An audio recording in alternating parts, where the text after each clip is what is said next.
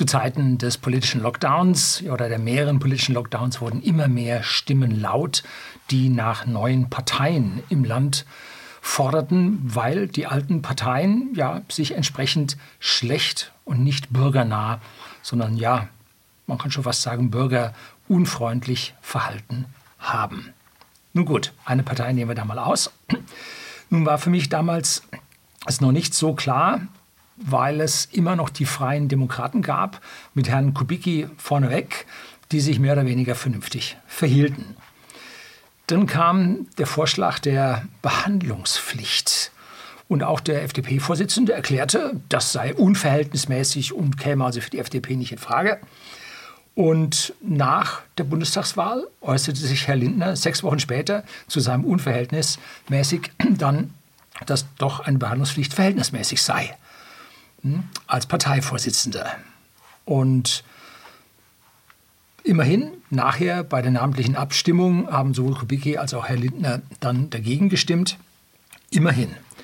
Aber das veranlasste mich dazu, nach ein bisschen Nachdenken im Juni 22 ein Video über die FDP zu drehen. Das finden Sie hier oben und auch unten in der Beschreibung in der ich die Partei ja nun nicht mehr so gut sah und sie auch nicht gut habe wegkommen lassen. Man hatte mich, meiner Oppositionspartei der vergangenen Jahrzehnte, ja einfach beraubt.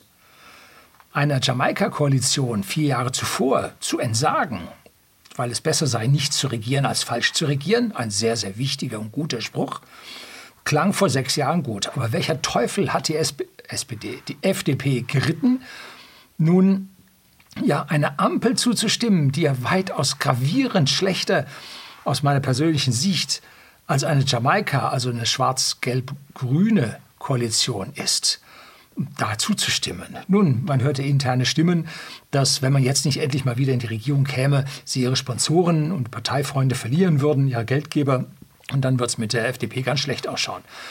Heute sage ich der FDP dazu, das, was ihr da gemacht habt, das entzieht euch den Geldgebern.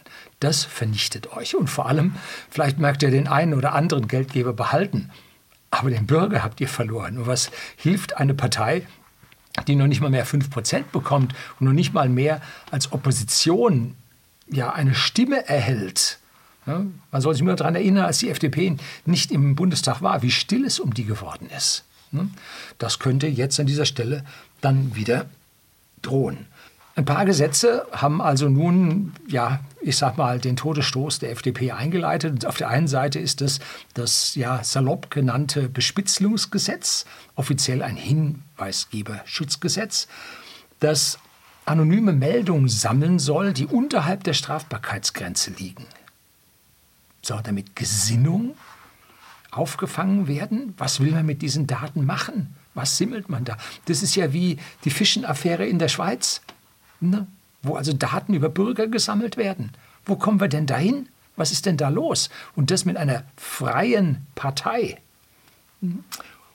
Und dann das umstrittene Heizungsgesetz, also offiziell Gebäudeenergiegesetz. Das hat mit Freiheit nun auch nichts mehr zu tun, weil man gezwungen wird. Da ist fester, heftiger Zwang drin. Und das ist zwar jetzt zeitlich etwas gestreckt worden, aber die Heftigkeit, die ich hätte schon fast gesagt Böswilligkeit, also die konsequente äh, Gängelung des Bürgers über die Jahre, die da enthalten sind, die Lebensentwürfe völlig kaputt machen. Das hat schon etwas, was, ja, ich sag mal, dem Wähler jetzt seiner Partei nicht mehr so wohlgesonnen gestimmt ist. Ja, okay, genug FDP-Bashing, meine Meinung zu Rot-Rot-Grün. Und zu den Alternativen, da habe ich hier mal ein Video gedreht, können Sie sehen, das ist da sehr gemischt, äh, kennen Sie bereits. Jetzt kommt das Intro, dann geht's los.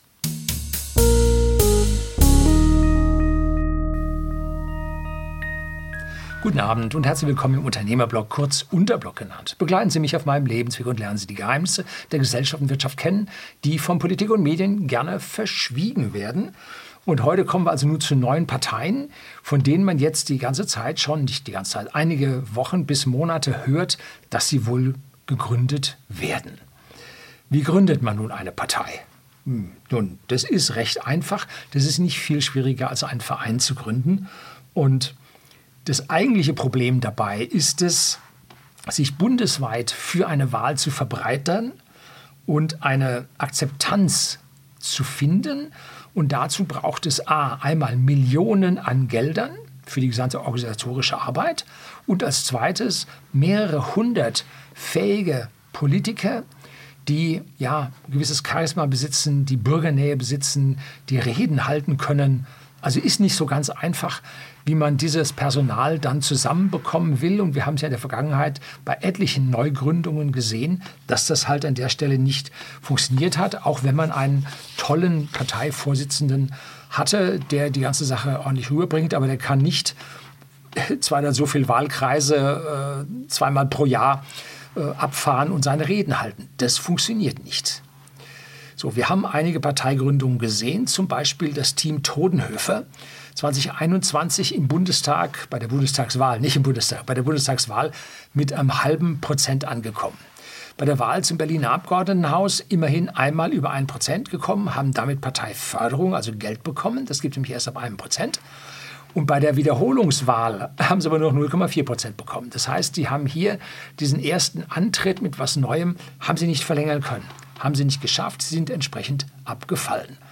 Eine wirtschaftsliberale und pazifistische Partei klingt vernünftig, aber einen 80-jährigen ja, Frontmann als Namensgeber zu haben, zeigt dann doch von seinem gewissen Ablaufdatum, den diese Politei, Politik, Polizei, nein, die diese Politik haben wird. Ne? Das ist in China und in anderen Systemen früher nicht anders gewesen. Die Partei, die Basis, wurde im Umfeld der politischen Lockdowns gegründet und in kommunalen Wahlkämpfen erreichte sie vereinzelt 1,7 bis 3,7 Prozent. Also das war schon was, wurde damit auch finanziell gefördert. Und in den Landtagswahlen haben sie zwischendrin auch mal ein Prozent, über ein Prozent bekommen. Aber mittlerweile liegen sie auch wieder unter einem Prozent, wo das Thema doch aus den Medien, aus den normalen Medien so halbwegs raus ist. In den alternativen Medien ist das Thema nach wie vor sehr, sehr stark. Und es werden Rufe laut, dass man hier an dieser Stelle jetzt mal juristische Aufarbeitung betreiben sollte. Darf man an der Stelle nicht vergessen. Durch einen Tesla-Fahrer ist mir noch bekannt, dass sich die Partei Die Humanisten zur letzten Landtagswahl in Bayern, meine ich, war das, gegründet haben. Und diese Partei, die Humanisten, darf man nicht mit der humanistischen Partei verwechseln. Das sind zwei verschiedene Dinge. Die haben etliche Dinge in ihrem Parteiprogramm, die mich extrem ansprechen. Sie stehen für eine kritisch, aber sehr rationale Politik und eine wissenschaftliche Auseinandersetzung mit der Realität. Also nicht die Wissenschaft, die staatliche Wissenschaft, sondern die freien Wissenschaften, die es immer noch gibt, mit der Realität. Aber mit 0,0 bis 0,1 Prozent Wahlergebnis zeigt es, dass diese Partei nun doch nicht in der Breite den Weg geschafft hat und als Splitterpartei ja ein Hobbyclub für die einzelnen Leute dann geworden ist. Ist in der Bevölkerung nun überhaupt nicht angekommen. Ich würde es wundern, wenn sie sie überhaupt nicht kennen würden. Natürlich gibt es noch eine Menge anderer Neu- und Kleinparteien, die sich mir aber an dieser Stelle nie so ja, erschlossen haben, mit denen ich nie was zu tun hatte. Und darum äh, spreche ich darüber nicht. Aber es kommen gleich zwei Parteien, über die ich sprechen werde. Und die haben also nun da größere Chancen, aber die sind noch nicht gegründet. Ne? Also das war jetzt hier, was da ist. Ne? Wo fehlt es denn in unserer Politik? Es fehlt an einer wirklichen Opposition, die auch etwas bewegen kann, die nicht durch eine Brandmauer abgeschottet ist. Ne? Die CDU-CSU ist es nicht. Es ist eine Opposition, wie sagt es jemand so schön, von Königsgnaden. Ne? Die Regierung erlaubt ein gewisses Maß an Opposition. Und es braucht eine Opposition, die jetzt, weil wir eine ziemlich, ja, drücken wir es so aus, extreme Regierung haben, aus der Mitte der Gesellschaft gewählt werden kann. Hm?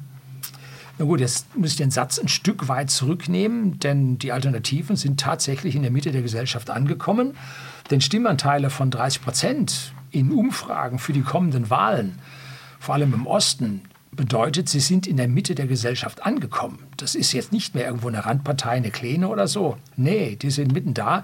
Das darf man schon, wenn man die Definition einer Volkspartei sich ansieht, als Volkspartei ja, bezeichnen habe ich ja mein Video über die AfD an dieser Stelle gedreht und habe dann auch das äh, Thema Volkspartei in dieser Sache dann ein bisschen durchgedreht. Ja, durch den Wolf gedreht. Ne? Also Sie wissen aber, dass ich mich dort ausgesprochen habe, dass diese äh, Alternativen jetzt nicht meine Partei sind.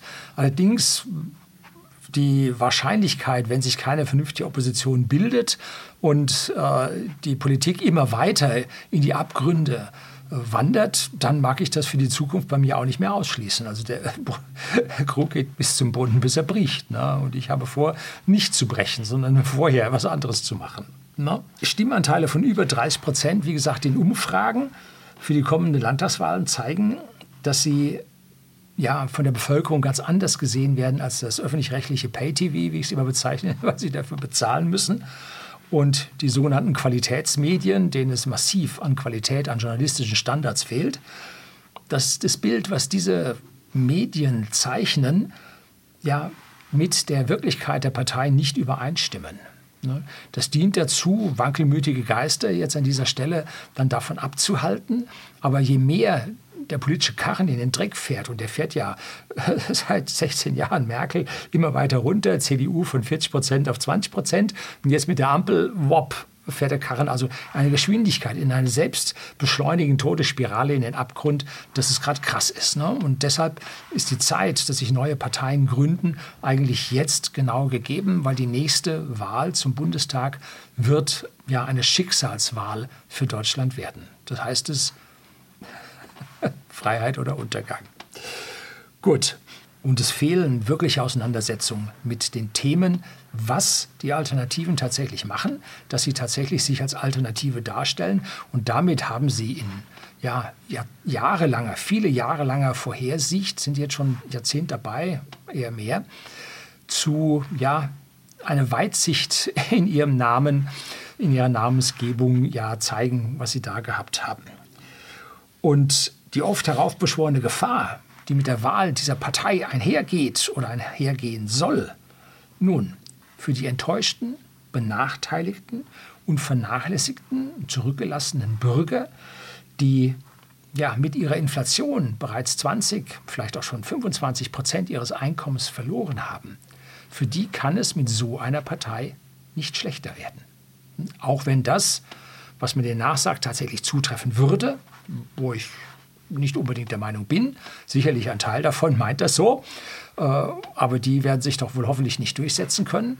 Aber äh, hier Opposition zu wählen, um hier einen Denkzettel zu bringen, ist die eine Seite. Sich aber dann mit den Themen von dieser Alternativen äh, zu eigen zu machen, dazu ist es dann kein weiter Schritt mehr.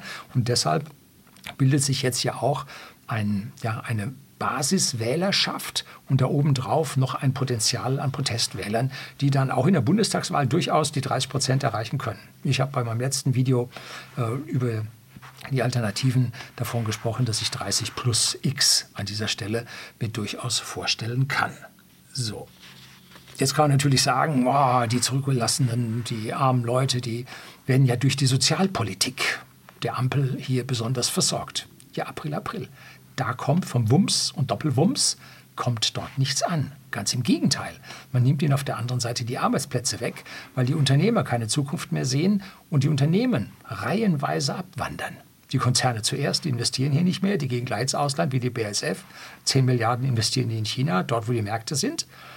Und die kleinen Unternehmer, die ja etwas schwerer haben, weil die Politik so gegen sie regiert, ja, die sagen, oh, wir machen zu, wir verkaufen die Konzerne, wir wandern ab ins Ausland. So, und da gehen die Arbeitsplätze verloren und da halten die kleinen Mitarbeiter, die Enttäuschten, die halten zu ihren Unternehmern.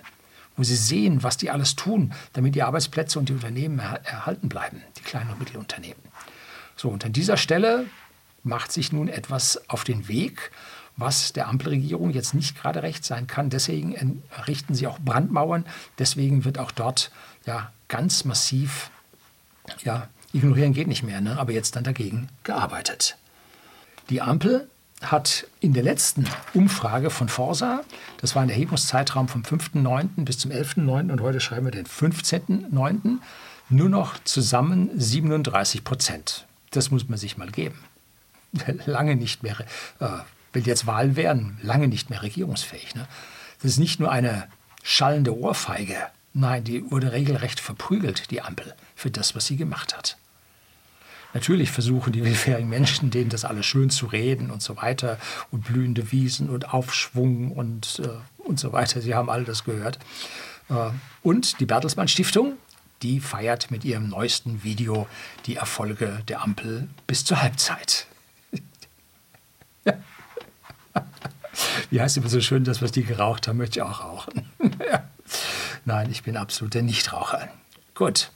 Dagegen haben die bürgerlichen Parteien, CDU, CSU, die FDP und die Alternativen zusammen 55 Prozent. Das ist das anderthalbfache. Das heißt, die Ampelregierung regiert gegen die Bürger. Wäre mal Artikel 20 Grundgesetz mal was mit Volksabstimmung zu machen und mal zu gucken, was die Bürger denn von dieser Regierung jetzt aktuell von den einzelnen Gesetzen halten. Hm? ja, nix, ne? So. Jetzt tut sich aber noch mehr in der politischen Landschaft. Und zwar wollen wir dem Titel gerecht werden, dass wir jetzt hier von den neuen Parteien spricht und man munkelt von zwei weiteren Parteien. Einmal die Spaltung der Linken, die ewig gestrigen, die völlig, ja, und auf der anderen Seite die charismatische Sarah Wagenknecht. Und auf der anderen Seite spricht man von einer Partei zwischen der CDU, CSU und den Alternativen. Also ungefähr einer Partei, die auf dem Parteiprogramm von Helmut Kohl steht. So ungefähr ne, vor der Wende. Das ist ungefähr das, wovon man munkelt. Und Frau Wagenknecht ist an dieser Stelle relativ schnell abgefrühstückt. Sie erkennt die Probleme der Gesellschaft sehr treffsicher. Und da kann man ihr nur applaudieren. Wunderbar alles getroffen. Ist, ist ja nicht schwer, könnte ich auch und mache ich ja hier auch. Doch ihre Lösungen sind letzten Endes nichts anderes als Sozialismus, ja bis hin tief in den Kommunismus hinein und wird damit das Problem nicht lösen. Weil Sozialismus und Kommunismus führt immer tief ins Versagen, löst die Probleme nicht. Eine sehr treffende Einordnung hat der Kanal äh, Clownswelt mit einer sehr guten und umfangreichen Recherche, Recherche die dort einige Menschen, einige, ja, soll man sagen, alternative Journalisten, junge Leute durchgeführt haben. Äh, in einem Video zusammengefasst, gebe ich Ihnen hier und unten in die Beschreibung rein. Äh, das Video über Frau Wagenknecht ist sehr, sehr zu empfehlen und zeigt genau, wo der Wagen hinläuft. Wenn Sie überlegen, das zu wählen, sehen Sie sich zuerst mal dieses Video an. So. Unsere Parteien erstrecken sich nicht von links bis rechts. Sie bilden vielmehr einen Kreis, wo sich links und rechts auf der gegenüberliegenden Seite hinten wieder treffen. Und zwar die extremen Teile. Ne? Frau Wagenknecht hofft wohl mit einem mehr national ausgeprägten Sozialismus, ja, dieses Wort ist schon schwierig, äh, also mehr Geld für den hiesigen Bürger, bei den Wählern der Alternativen zu punkten. Denn dort, der völkische Teil, der denkt auch stark in diese Richtung und dass sie da hofft, von dieser Seite dann auch noch ein paar Prozent rüber zu bekommen. Ob das klappt? Nun, wir werden sehen, wie sehr der Flügel oder ehemalige Flügel der Alternativen ähnlich kollektivistische, nationale, umverteilende Maßnahmen äh, äh, tönt äh, oder will, wie das nun eine Wagenknecht-Partei wollte. Und wie groß der wirtschaftsliberale Anteil innerhalb der Alternativen, der aus meiner Sicht vergleichsweise groß ist, sich entsprechend dagegen äh, diesen Angriff äh, hintenrum, wenn man so sagen will, dann dort erwehren kann. Und ich glaube, bei dem wirtschaftsliberalen Flügel können diese sozialistisch kommunistisch kollektivistischen Aktionen und Gedanken von einer Wagenknecht-Partei wenig bis nichts holen. Ich glaube, dass die Linke, die aktuell ihre 4 bis 5 Prozent hat und das nächste Mal mit sehr hoher Wahrscheinlichkeit nicht mehr ins Parlament kommen wird, weil sie sind ja auch nur reingekommen, weil es da in Berlin äh, Wahlungenauigkeiten gibt. Manche Leute sagen, das sind Wahlfälschungen. Und dass sie nur wegen dieser drei Direktmandate, die sie bekommen haben, überhaupt mit ihren paar 30, 37 Mandaten ins Parlament eingezogen sind.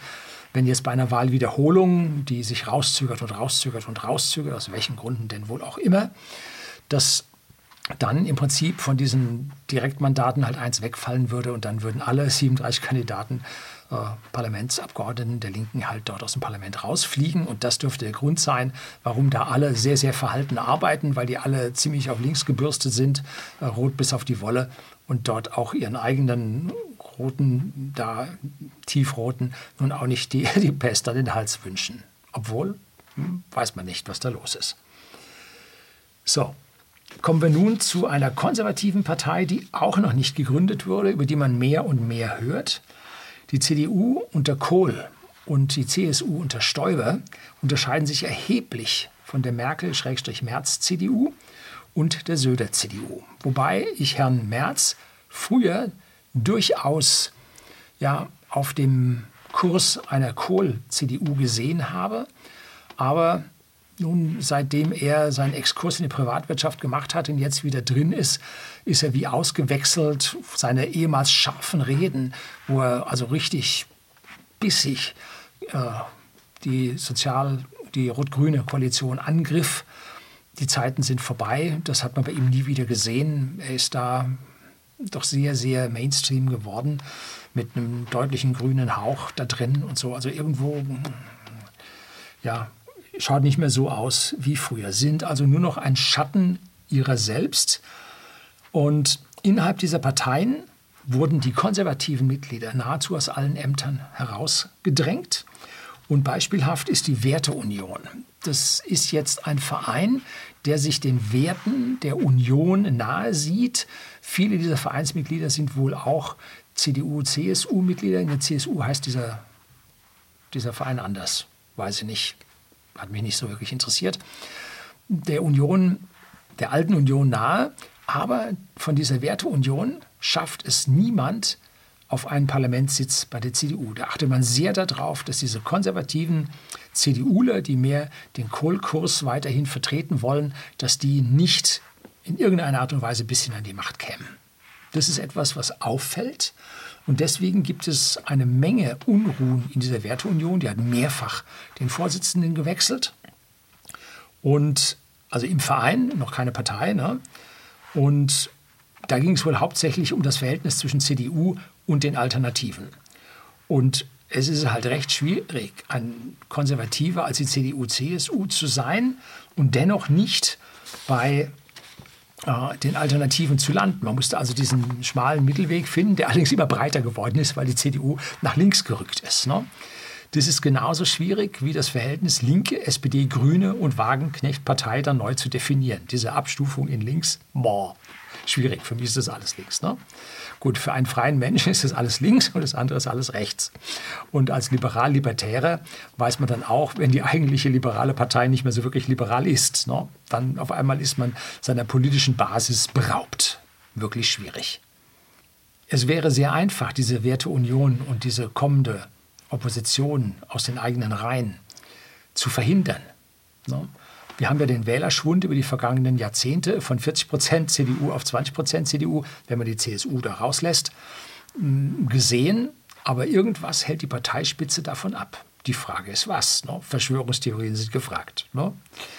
So, was hält nun die Werteunion davon ab, eine eigene Partei zu gründen? Man hat ja sehr deutlich gesehen, dass mit dem Linksruck und dem Verlust von 20 Prozent Stimmanteil, dass sie da selber dann auch keine Chance an der Stelle mehr haben. Und auch die mittlerweile recht linksorientierte oder gesellschaftsliberal orientierte FDP, was mit wirtschaftsliberal nun nichts mehr zu tun hat, hat eine Menge ihrer Wähler verloren. Die ehemalige Ärzte- und Apothekerpartei, die Partei der Besserverdienenden, hat ihren Markenkern verloren. Welcher Arzt möchte heute noch FDP wählen, wenn die FDP diesen Gesundheitsminister stützt, der ja gegen die Arztpraxen ja, mit jeder seiner Aktionen gegen anläuft und der Pharmaindustrie und den Konzernen an dieser Stelle dann ja, stärker hilft. Ne? Den Ärzten geht es formal zumal schwieriger. Wir sehen ja, wie viele Ärzte hier auswandern. Und auf der Welt sind gut ausgebildete deutsche Ärzte durchaus verlangt. Ne? Und die sehen halt dann, an, man munkelt, dass die Hälfte der Schweizer Ärzte in Deutschland ausgebildet worden wären. Ja, kein Wunder, wenn sich diese ehemalige Ärzte- und Apotheker- und Architektenpartei genauso verhält. Franz Josef Strauß, der alte, sehr konservative bayerische Ministerpräsident, der vom Narrenschiff Deutschland sprach mit Roten und Grünen und schon in den 80er Jahren davor warnte, was dort auf uns zukommt, sagte, dass es keine Partei rechts von der CSU geben dürfte. Und er hatte da nun selber sein eigenes Problem, weil es kamen damals die Republikaner auf, die es auch in den Bayerischen Landtag geschafft haben. Und die Alternativen haben es heute auch in den Bayerischen Landtag geschafft, sodass die CSU heute auch nicht mehr dasteht, wo sie früher einmal stand. Gut, die Zeiten haben sich verändert. Und die Parteien haben sich schneller verändert als die Bürger, die dort ein bisschen konservativer und sich langsamer bewegen.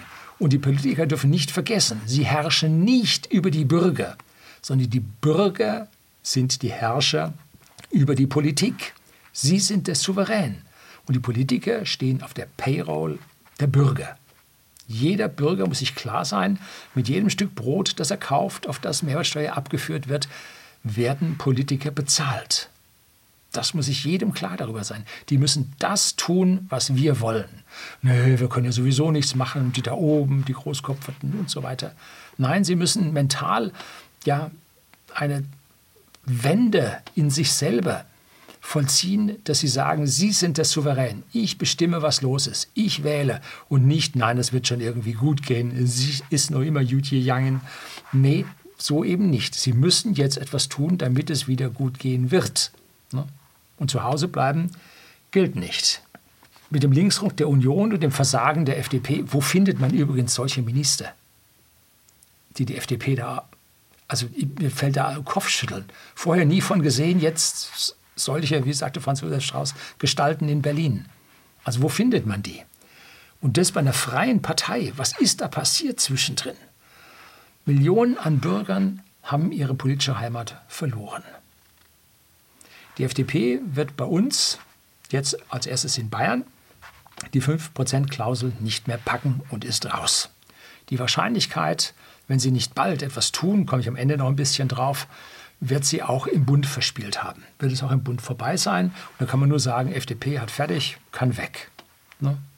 Und wird sich dann, wie das letzte Mal, nicht wieder erholen. Ne? So sehe ich das. Die FDP-Minister werden ihre Pensionen kassieren und die Parteisoldaten werden leer ausgehen. So ist das. Ne? Was hindert die FDP-Politiker, eine neue Heimat in einer wirtschaftsliberalen Werteunion zu suchen? oder wie immer diese Partei heißen wird. So wird sie nicht heißen, weil wahrscheinlich das Wort Union mit dem anderen Union mm, ja, kollidieren wird. Ne? Also da müssten sie sich dann umbenennen, wie die liberal, erst hieß er Alpha, dann liberal-konservative äh, Reformer, jetzt heißt es die Bürger oder so, also permanent äh, Umbenennung, das wird niemandem helfen an der Stelle. Das heißt, man sollte sich gleich einen vernünftigen Namen geben. Aber in dieser neuen Heimat, das war jetzt Gewerkschaft, gut, also da läuft ein ganz schöner Rucksack an Geschichte mit mir durch die Gegend. Gesellschaftsliberale wird man bei einer neuen wirtschaftsliberalen konservativen Partei nicht brauchen. Also da wird die FDP sich ihren wirtschaftsliberalen Kern vielleicht in diese Richtung äh, ja, verlieren und damit käme dann dieser neuen wirtschaftsliberalen Partei dann doch eine höhere Portion Politiker, die auch was können, dann ja, nahe. Wo sehe ich das Potenzial für diese neue Werteunion? Normalerweise sagt man, eine neue Partei, die gegründet wird, kämpft an der 1%-Hürde und dann entweder schafft sie es darüber hinaus und kämpft sich dann ganz mühselig langsam nach oben oder aber sie scheitert an der 1%-Hürde und bleibt dann und kann vergessen, kann nicht zumachen. Ne? So, so sehe ich das nicht von den aktuellen 26 bis 27 Prozent der Union sehe ich sechs bis sieben zur Werteunion wandern. Hm? Die anderen, wir haben schon immer CDU gewählt, ich werde weiterhin CDU. Oder in Bayern, gut, die bayerischen Bauern, ähm, die auch immer CSU gewählt haben, die sehen sich momentan auch nicht so sehr äh, vertreten durch die CSU ähm, könnte anders ausgehen, dass man da immer dann auf die, die Bauernvereinigung immer die ganz großen Bauern da drauf setzt. Ne? Also das verstehe ich noch auch nicht, wie die das machen können. Ne? Die müssen wir die Kleinen nehmen. Man sollte sich mal den Anthony Lee anschauen, was der als Kleiner hier an dieser Stelle dann bezwecken kann politisch. Also zu diesen 6 bis 7 Prozent von der Union, die aktuell bei Umfragewerten im Bund bei 26, 27 Prozent steht, dürften noch 3 Prozent von der FDP, die gerade zwischen 6 und 7 Prozent steht, rüberwandern. Das heißt, dort an dieser Stelle sieht man schon ungefähr 10 Prozent. Und dann wird man noch das eine oder andere Prozent von den Alternativen abgreifen können, aber das wird ihnen schwerer fallen, als jetzt das so allgemein getönt wird und als die Medien tönen. Und mittlerweile sind die Alternativen, wie ich das am Anfang schon sagte, zur Volkspartei geworden. Sie sind etabliert und im Aufwind. Und es gibt natürlich einige Protestwähler, die das aus Protest wählen. Aber sie haben auch einen Stamm und mittlerweile stehen sie bei 21 bis 23 Prozent. Das ist schon heftig. Und in Thüringen, glaube ich, stärkste Partei und sieht schon, schon wild aus in Thüringen, was da passieren kann. So, und die unsäglichen schlechten Gesetze, die aktuell verabschiedet wurden und der Versuch des Schönredens, ist die mediale Brandmauer bei den Bürgern tatsächlich eingerissen. Die ist nicht mehr da und wenn man sich so umhört, hört man immer deutlich und offener reden. Ja, die Alternativen, die wählen wir. Ne? Ganz unverhohlen. So, jetzt, was macht die Werteunion in diesem Reigen? Ne? Also sechs bis sieben Prozent von Union, drei von der FDP und von den Alternativen, ja, zwei Prozent, maximal drei Prozent rüber. Sie kommen damit auf den Stand oder aus dem Stand auf 10 bis 11 Prozent. Sie werden auf, den, auf Anhieb werden sie zweistellig. Die Alternativen werden dagegen nicht verlieren. Sehe ich auch nicht so, weil die gerade im Aufwind sind und der Aufwind wird vielleicht ein bisschen geblockt und die wandern dann zu denen hin. Und die Alternativen haben es nämlich geschafft, die bisherigen Nichtwähler zu aktivieren. Hat man früher gesagt, geht zur Wahl, damit die Extremen nicht gewinnen. Heutzutage sagt man, geht bloß nicht zur Wahl, die Extremen gewinnen sonst. Ne? Äh, so, also wenn jetzt man jemand zur Wahl bringt, dann wählt er nicht, dann wählt er aus Frust was anderes und nicht die Regierungsparteien, noch nicht die alte Opposition, die uns erst in diese Lage versetzt hat durch ihre Politik. Ich sehe die Alternativen trotz Werteunion bei 25 Prozent und damit kämen sie zusammen auf rund 35 Prozent. Anfangs sagte ich, ich kann mir 30 Prozent plus X bei den Alternativen vorstellen, wie ich es im letzten Video gesagt habe. Ähm, jetzt sehe ich sie bei 30 Prozent 25 bis 30 Prozent, wenn diese andere Partei sich tatsächlich formieren sollte, weil dann ein höherer Teil äh, der Wähler dann dorthin abwandern dürfte. Bei geschätzten 12 Prozent in den Kleinparteien, die FDP nicht reinkommt, hat man da 4 Prozent oder 3,5 Prozent da drin. Dann hat man 1 Prozent dies, 2 Prozent das, Freie Wähler hier, dies und das dort und so weiter. Das summiert sich dann doch auf erhebliche Prozentsätze. Und unterhalb der 5%-Klausel, die diese 12% dann einzeln liegen, reicht es dann mit 44% zur Mehrheit. Denn diese Anzahl, diese Prozentanzahl, die äh, unterhalb der 5%-Klausel liegt, geht verloren und deshalb ähm, muss man diesen Wert durch zwei teilen, von 50 abziehen und das reicht dann zur Mehrheit. Da reichen also dann 44 zur Mehrheit. Und besonders krass wird es, wenn die CSU jetzt hier in Bayern die Sache richtig verbockt das richtig daneben geht und den Schuss, den der Herr Söder da äh, gegenüber dem Herrn Aiwanger losgelassen hat, das war also ein, ein, entschuldigen Sie, ein Rohrkrepierer und hat ihm selbst massiv geschadet. Und das zieht ihn jetzt runter. Er steht auf 36 bis 37 Prozent im Moment. Das kann auch noch schlechter werden. Und das neue, das geänderte Wahlgesetz könnte die CSU bundesweit unter 5 Prozent bringen. Früher hatten sie jetzt so 6 Prozent, vielleicht kommen sie unter 5 Prozent und dann kommen sie nicht nach Berlin. Dann werden praktisch aus diesen 12 Prozent Kleinparteien, werden auf einmal 17 Prozent Kleinparteien 16 Prozent Kleinparteien und dann reichen auf einmal 42 Prozent zur Mehrheit. Da wird es dann also wirklich interessant, wo es dann hingeht. Und weder Union und Grüne noch Union und SPD könnten dann gemeinsam regieren. Das wäre zu wenig. Und da sie sich alle eine Zusammenarbeit mit Alternativen nicht vorstellen können, und könnte das dazu führen, dass hier eine Kenia-Regierung oder Koalition stattfinden müsste, also alle verbliebenen Parteien gegen die Alternativen ne? und die Werteunion. Hm. Ob die Werteunion jetzt hingeht und sagt, wir koalieren mit den Roten und, oder wir koalieren mit den Grünen um hier eine Mehrheit mit der CDU hinzubekommen? Ich wage es zu bezweifeln, weil das sind ja die, die von diesen Parteien ganz massiv frustriert sind. Und wenn sie jetzt eine Koalition mit Rot und Grün eingehen und dann auch diesen Themen, Rot oder Grün eingehen und dann diesen Themen nachgeben, dann war es dann. Dann fallen die tatsächlich das nächste Mal wieder raus. Ne? Also geht da nichts und das heißt, die Wahrscheinlichkeit für eine Kenia-Regierung wird sehr, sehr hoch, es sei denn, diese neue Werteunion und die Alternativen werden jetzt so groß, dass etwas entsteht wie in Italien, hm? wo im Prinzip die Konservativen dann auf einmal dahin kommen. Nun, ist es alles ein Hirngespinst. Nun, mag sein. Ich habe hier öfter mal meine Gedanken zum Besten gegeben und so ist es nicht gekommen. Aber die Unzufriedenheit der Bürger mit der Regierung, ganz im Gegensatz zu diesem populistischen Feiervideo äh, von Bertelsmann für die Halbzeit der Ampelregierung, bringt dieses Szenario ja in den Bereich des Möglichen.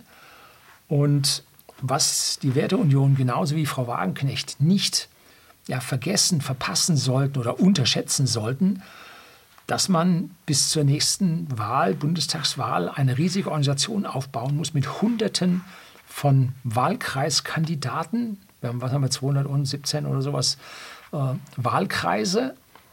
Und dann muss man noch Listenkandidaten haben und das aufzustellen und das alles dann mit Millionen Geldern für Druck von Parteiplakaten, Anmieten von, von Wahlveranstaltungsplätzen, Reden halten und da erfahrene Redner zu haben, ein Riesenproblem, was dort auf die zukommt. Und wenn man so in den Wald hineinhört, dann soll es wohl auch schon zum nächsten Jahr, zu den Landtagswahlen im Osten, dann hier diese Alternative zur oder diese weitere Alternative diese Partei, die die Werte der alten Union verkörpert, äh, dann aufgestellt sein, um hier dann eine Koalition mit der Alternativen ausführen zu können. Weil das haben Sie extra gesagt, also Sie sind koalitionsmäßig auch offen zum rechten Rand. Hm?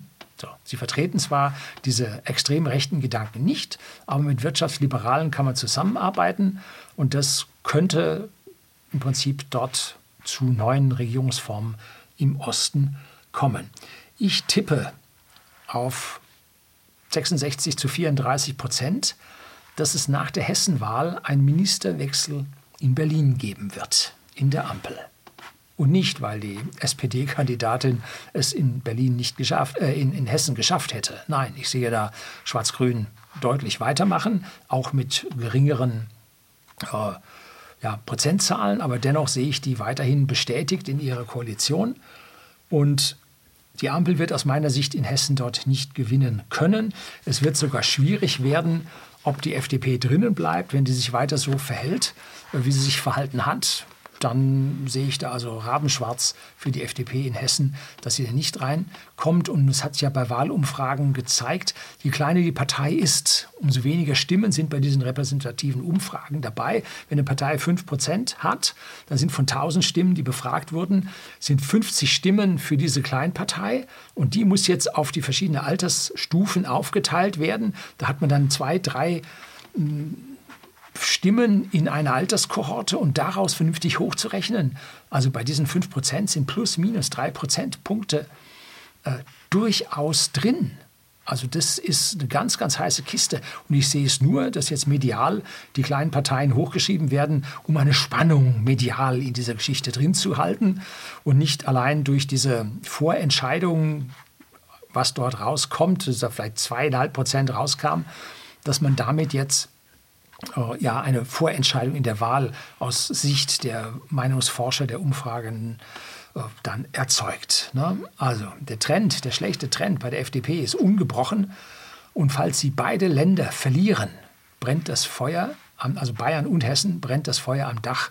Und das Ende der FDP 2025 mit dem Verlust der Parlamentsmitgliedschaft steht dann an und ist dann für die FDP ja, überlebenswichtig und kann zum Tod dieser Partei oder zum Verkümmern in die Splitterpartei führen. Würde die FDP sich rational verhalten, dann würde sie auf das Ende der Ampel hinarbeiten und hätte es bereits gemacht, auch bei der Verabschiedung des Gebäudeenergiegesetzes. Und da haben sie allerdings nachgegeben, indem sie einfach die ganze Geschichte nur verzögert haben. Aber so ein Hinarbeiten auf das Ende der Ampel wird nicht vor Mitte Dezember passieren, weil bis dahin ihre Minister, die drei Minister, die sie haben, noch keine Pensionsansprüche haben. Immerhin geht es da um 8.900 Euro oder sowas. Ne? Und man wird über Bande spielen und Herrn Scholz zum Rücktritt oder unter Druck setzen, die Vertrauensfrage zu stellen. Denn nur wenn ihr die Vertrauensfrage stellt und verliert, erhalten die FDP-Minister nämlich ihre Pension nach zwei Jahren. Ansonsten, wenn es regulär zugeht, müssen sie vier Jahre in der Legislaturperiode durchhalten und haben dann im Prinzip ihren Pensionsanspruch. Wenn vorher der Kanzler praktisch die Regierung auflöst durch, seinen, äh, durch seine Vertrauensfrage, dann hätten sie ja weiter regiert, wenn man sie gelassen hätte. Dann ist es ja fremdverschulden, dass sie nicht weiter regieren konnten, erhalten trotzdem ihre Pension. Also die erste Chance, hierauf hinzuarbeiten, ist Mitte Dezember. Und was, oder Anfang bis Mitte Dezember, ich weiß nicht, wann intronisiert wurde, 6., 8., 12. irgendwo da. Und da wäre dann die erste Chance. Aber um hier vielleicht ein bisschen was an, an, ja, an Dingen wettzumachen, ähm, könnte es sein, dass man hier auf eine Ministerin an dieser Stelle dann verzichtet. Hm? Je früher die aktuelle Regierung fällt, umso früher lässt sich eine Ersatzregierung einsetzen, die dann die neue Partei noch nicht drin hat und vor allem dann eine mögliche Regierung zwischen der neuen Werteunion, ich nenne sie mal so, auch wenn man nicht weiß, wie sie heißt, und den Alternativen verhindern kann. Also es kann sein, dass hinter den äh, Mauern gemund, mauschelt, gemunkelt, gemauschelt wird dass es anschließend einen Kanzler Merz gibt, der in einer Kenia-Koalition die Grünen mit drin lässt und die Roten mit drin lässt und sich aus der FDP verabschiedet und man damit dann im Prinzip ja, die, die missliebige FDP da raus hat und man dann seinen rot-grün, helle-roten Kurs der CDU, CSU dann weiterfahren kann. Und dann wären die Wahlen irgendwo im nächsten Frühjahr. Allein die Wahrscheinlichkeit dafür sehe ich jetzt so klein an. Also nicht wirklich vorhanden, aber das wäre etwas, wenn man sich rational verhalten würde, denn dann würde sich die FDP auch rational aufstellen, in einer neuen bürgerlichen Regierung einen Anteil haben zu können. Hm? Wenn sie mit der Ampel bis zum Schluss ausharrt, sagen die Wähler so nicht. Dich wähl, euch wählen wir nicht mehr. So haben wir es nicht gedacht. Wenn sie allerdings sagt, das reicht jetzt, bitte nicht mehr davon, dann kann es sein, dass der Wähler ihnen doch noch ein paar Stimmen gibt, dass sie dann hauchdünn über die 5%-Klausel kommen. Und dann könnte es eine Mehrheit, eine bürgerliche Mehrheit geben. Wie gesagt, diese 55 Prozent, die, ja, wobei dann die FDP das Schwächste hätte und dann mit einem Ministerposten, ja, zwei werden es nicht schaffen, äh, dann zufrieden sein muss. Nun gut, so könnte man die Sache sehen. Alles schwer, die Glaskugel, niemand weiß genaues. Ne? Hängt jetzt sehr davon ab, ob und wie sich diese Parteien, diese neuen Parteien dann gründen werden und ob sie ausreichend Personal und Geldmittel haben, um sich hier deutschlandweit mit zweistelligen Prozentsätzen dann durchzusetzen. So, das soll es gewesen sein. Herzlichen Dank fürs Zuschauen.